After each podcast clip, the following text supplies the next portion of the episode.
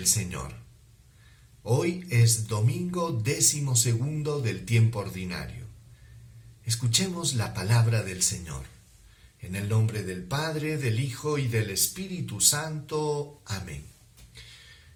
Del Evangelio según San Mateo, capítulo 10, versículo del 26 al 33.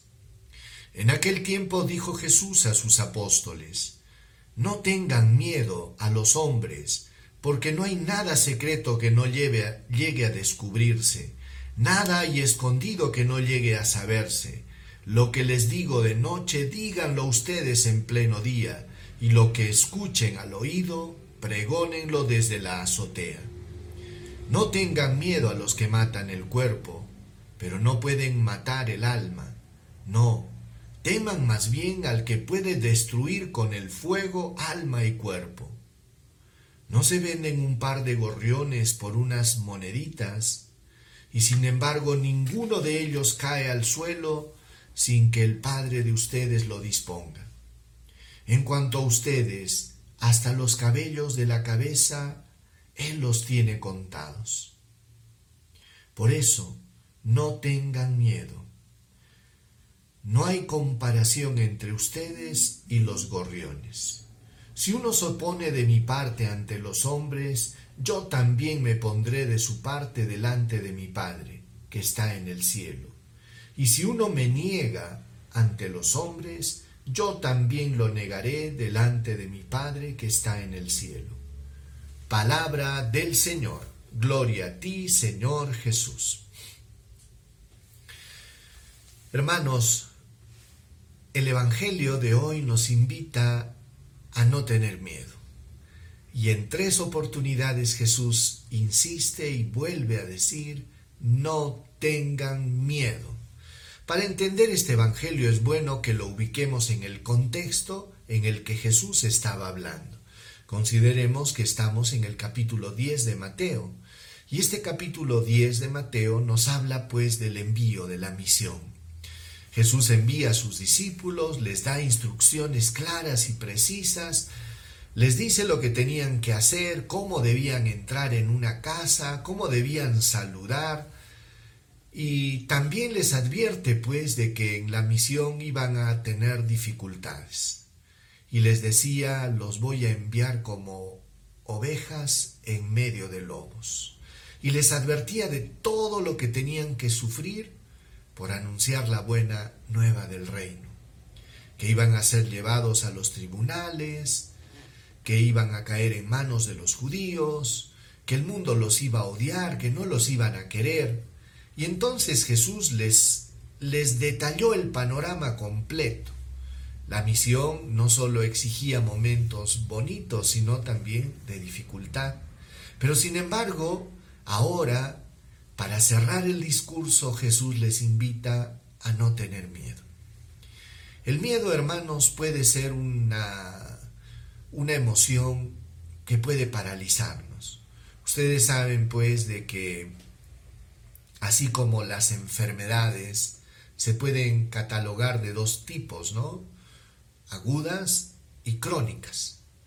¿Verdad? Una enfermedad, por ejemplo, aguda, puede ser causada por muchas cosas, pero normalmente pasa. Pero cuando es algo crónico es algo que lo llevamos y permanece con nosotros. Y eso sí es peligroso. En la vida, por ejemplo, van a haber miedos agudos y miedos crónicos también. Un miedo agudo puede ser, por ejemplo, causado por un terremoto. Nos asustamos, nos llenamos de temor, pero sin embargo, terminado el evento, ciertamente queda un mal recuerdo, una mala sensación, pero rápidamente lo superamos. Pero hay otro tipo de temores. Hay estos miedos que están instalados en el corazón de la persona y que en muchas oportunidades hacen que la persona se quede como paralizada, como bloqueada.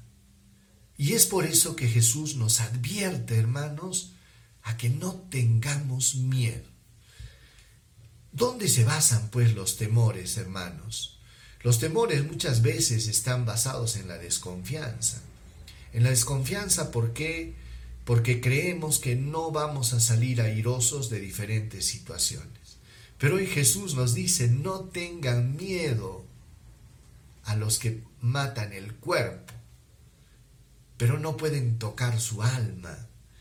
O sea, imagínense pues hermanos, si no le vamos a tener miedo a la muerte, ya no le tenemos miedo a nada, ¿verdad?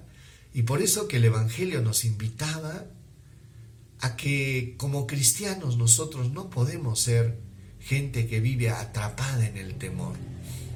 Fíjense, muchas de las personas viven como esclavizadas buscando la aprobación de la gente, buscando eh, que les den un like, buscando no quedar este, desadaptados con el sistema, con la moda.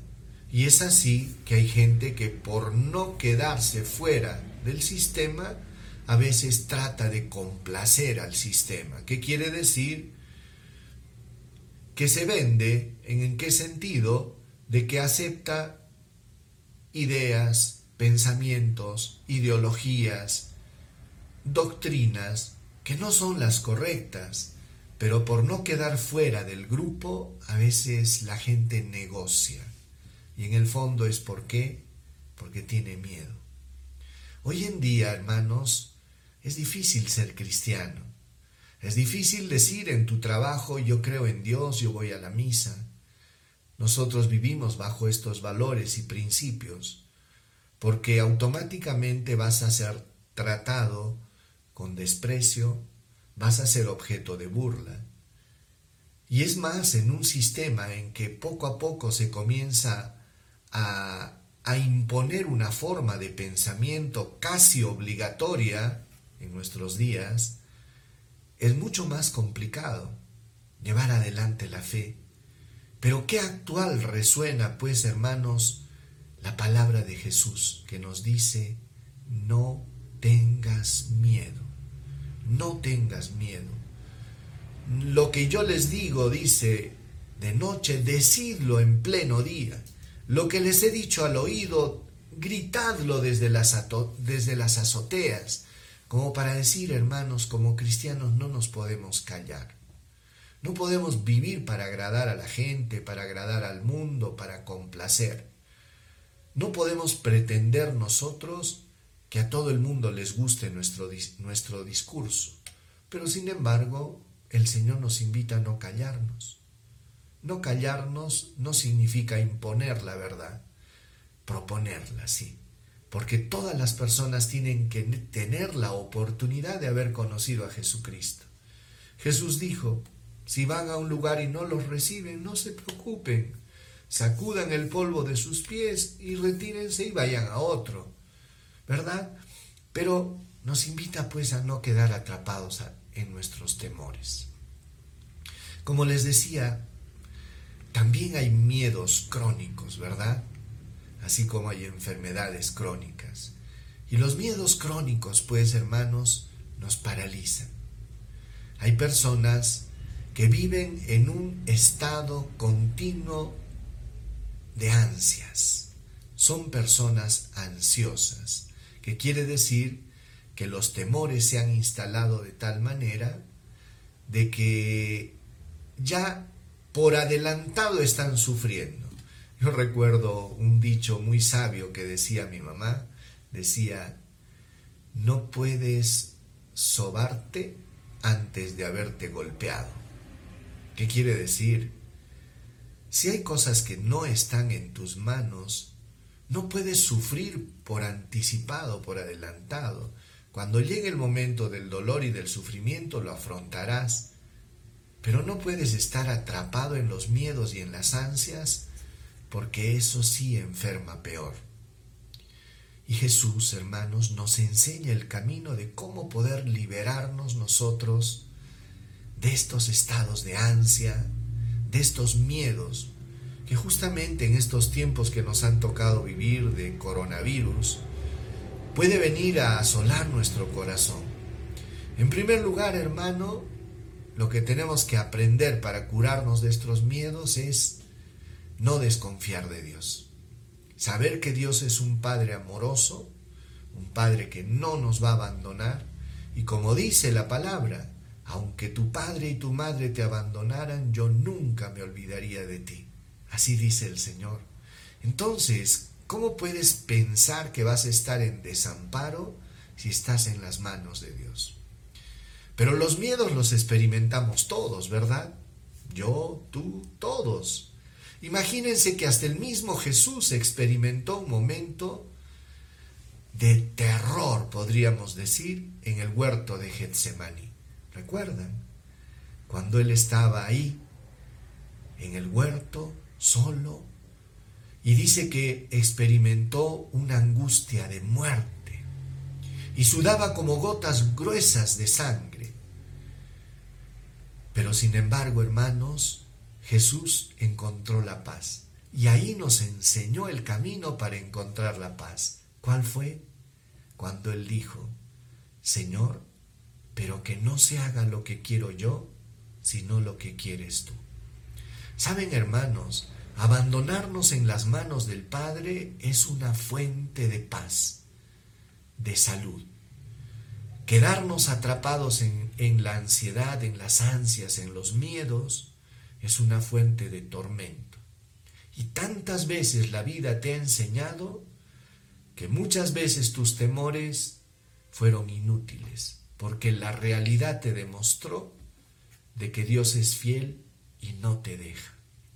Por eso, hermano, te invito a dejar de lado todos tus temores y a ponerte en, en los brazos amorosos de nuestro Padre Dios. Oremos. Señor, ayúdanos a vernos libres de nuestros temores, a vivir confiados, Señor, de que sea lo que sea, pase lo que pase, estamos en tus manos y tú nunca nos abandonas. Ayúdanos, Señor, a buscar agradarte a ti, sobre todo y ante todo. A no vivir pendiente, Señor, de agradar al mundo y a las demás personas. Ayúdanos, Señor, a ser valientes y a poder decir y gritar desde las azoteas y decirle a todo el mundo que nosotros te amamos y creemos en ti. Señor, quita nuestros temores y danos confianza en ti. Amén.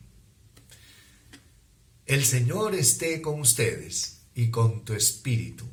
Dios Todopoderoso, derrame su bendición sobre ustedes los llene de fortaleza, de paz, bendiga a todos los papás presentes y aquellos que están en el cielo. Dios los bendiga en el nombre del Padre, del Hijo y del Espíritu Santo. Quiero desear a todos los papás un feliz día y que pasen un lindo domingo rodeado de sus familias. Dios les conceda la paz y sus bendiciones. Quiero recordarles que el próximo sábado, ya les anuncio de antemano, el próximo sábado va a haber un mega evento virtual. Conéctate. ¿Se acuerdan que hace algunos años hemos estado haciendo el evento Conéctate? Van a encontrar los links ahí en el video para que vayan informándose de en qué va a consistir este evento Conéctate que busca solidarizarnos con los más pobres y llevarles esperanza. Paz y bien, Dios los bendiga. Nos vemos.